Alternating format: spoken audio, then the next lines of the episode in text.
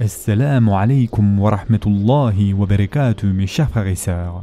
Aujourd'hui, Inch'Allah, nous allons parler de Shefa'a, c'est-à-dire d'intercession. Et nous allons nous intéresser donc à que veut dire Shefa'a, ensuite comment le prophète sallallahu alayhi wa sallam va-t-il intercéder en notre faveur, et enfin comment les enfants décédés vont-ils intercéder pour leurs parents? Et donc, mes chers frères et sœurs, l'intercession, signifie d'un point de vue littéral demander le pardon au nom d'une personne et agir en tant qu'intermédiaire auprès de son autorité pour qu'il puisse obtenir une opportunité matérielle ou morale. L'intercession en termes religieux signifie l'intercession et l'invocation d'une personne qui a un rang élevé au sein d'Allah pour demander le pardon d'un croyant pécheur dans l'au-delà. Et être musulman, mes chers frères et sœurs, est la condition la plus importante pour l'intercession.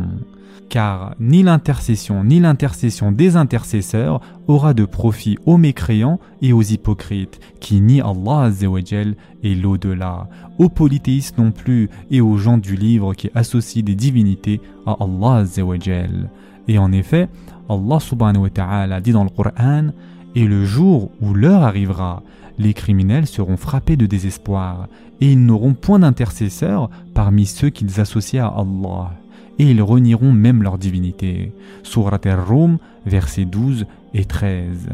Allah dit aussi et ceux qu'ils invoquent en dehors de lui n'ont aucun pouvoir d'intercession, à l'exception de ceux qui auront témoigné de la vérité en pleine connaissance de cause. Surat al-Zukhruf, verset 86. Et enfin, Allah dit Et redoutez le jour où nulle âme ne bénéficiera à une autre, où l'on n'acceptera d'elle aucune compensation et où aucune intercession ne lui sera utile, et ils ne seront point secourus. Surat al-Baqarah, verset 123. Mes chers frères et sœurs en islam, la personne qui bénéficiera de l'intercession et dont le pardon de ses péchés va être demandé doit être digne de la grâce divine. Les pécheurs ne doivent pas abandonner les bonnes actions en se fiant à l'intercession. Et en effet, Allah dit dans le Coran Ô les croyants, dépensez de ce que nous vous avons attribué, avant que vienne le jour où il n'y aura ni rançon, ni amitié, ni intercession. Et ce sont les mécréants qui sont les injustes. Surat al-Baqarah, verset 254. Et en effet, dans l'au-delà, l'intercession dépend de la permission d'Allah.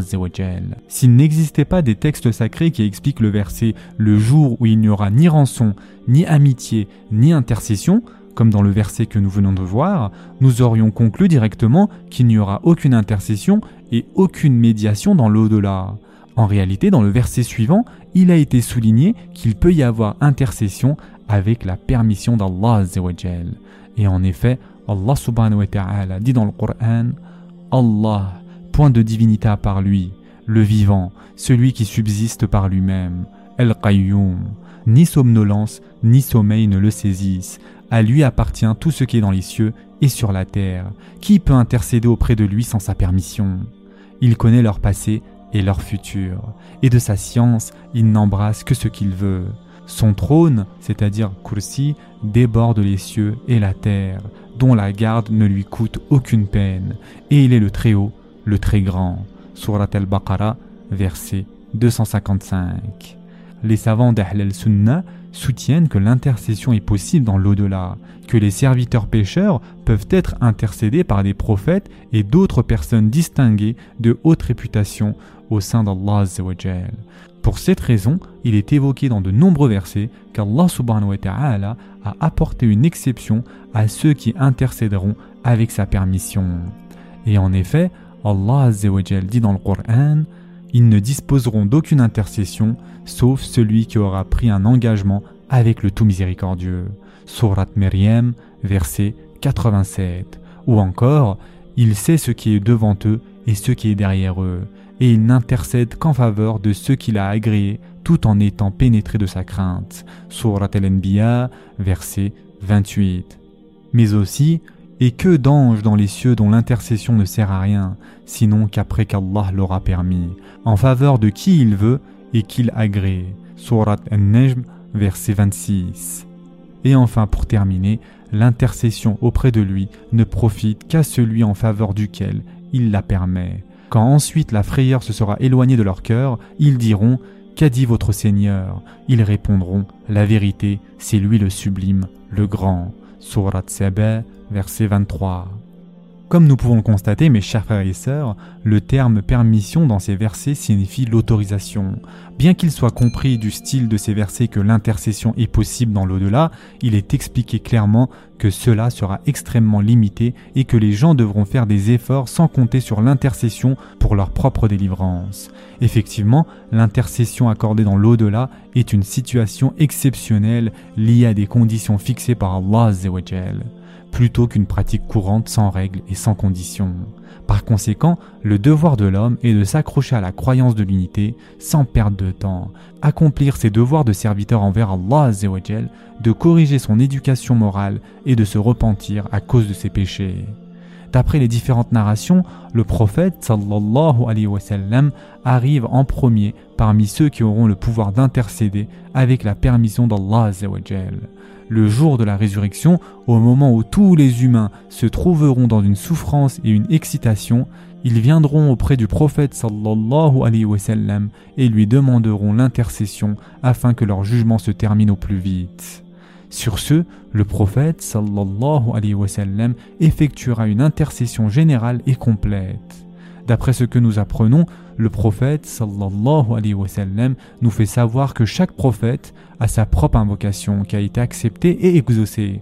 Quant à lui, il a réservé cette invocation pour la réaliser dans l'au-delà et qu'il intercédera en faveur de sa communauté, sa umma. Cette intercession est appelée l'intercession suprême et cette autorité d'intercession est appelée el-maqam el-mahmoud dans le Coran, c'est-à-dire la position de gloire. En effet, D'après un hadith rapporté par Ebu Huraira an, lorsque l'on a demandé au prophète sallallahu alayhi wa sallam que signifiait le maqam el-mahmoud mentionné dans le verset 79 de la sourate el-Isra, c'est-à-dire et de la nuit consacre une partie avant l'aube pour des salats surérogatoires, afin que ton Seigneur te ressuscite en une position de gloire. Surat el-Isra, verset 79. Et donc, à ce verset, le prophète sallallahu alayhi wa sallam a répondu que le maqam el-mahmoud s'agissait de l'intercession. Il est mentionné dans les hadiths que le prophète sallallahu alayhi wa sallam et tous les autres prophètes ont chacun le droit d'intercéder pour les pécheurs de leur propre communauté. Mis à part les prophètes, les savants, les martyrs et les pieux et les récitations du Coran pourront intercéder. Il existe également des hadiths à propos des enfants décédés avant leur adolescence qui pourront également intercéder en faveur de leurs parents. Et en effet, le prophète sallallahu alayhi wa sallam a dit Tout musulman qui perd trois enfants non encore pubères accédera au paradis grâce à la miséricorde qu'Allah leur accordera. Et ce hadith a été rapporté par Bukhari. Ou encore, toute femme qui perd trois de ses enfants les aura comme barrière contre l'enfer. Et donc on demanda Et celle qui perd deux enfants? À cela, le prophète sallallahu alayhi wa sallam a dit Cela est valable également pour la perte de deux enfants. Et ce hadith a été rapporté par Bukhari. Et donc, mes chers frères et sœurs, d'après tous ces versets et hadiths, nous pouvons conclure que les personnes dont Allah a permis l'intercession pourront intercéder en faveur des croyants pécheurs. Cependant, ce qui devrait être fait ici, ce n'est pas de faire preuve de souplesse et de négligence dans l'exercice des obligations religieuses en se fiant à l'intercession. La véritable échappatoire de l'homme est liée tout d'abord à la foi qu'il porte, à l'attachement des bonnes actions et à l'application des ordres et des interdictions divines. En effet, il faut atteindre un certain niveau de servitude auprès d'Allah pour bénéficier de l'intercession. Nous ne pouvons pas négliger nos devoirs de serviteurs en disant, quoi qu'il en soit, il y aura un intercesseur. Yann, ceci n'est pas du tout logique. Nous ne devons surtout pas oublier le conseil dont nous a fait part le prophète sallallahu alayhi wa sallam lors de son dernier souffle. Ô ma fille Fatima, sauvez-vous du feu de l'enfer, faites des bonnes œuvres, sachez que je ne peux pas vous sauver du châtiment d'Allah. Et ce hadith a été rapporté par Bukhari. Ce sera tout pour aujourd'hui. En attendant, Prenez soin de vous mes chers frères et sœurs et à très prochainement, Inch'Allah.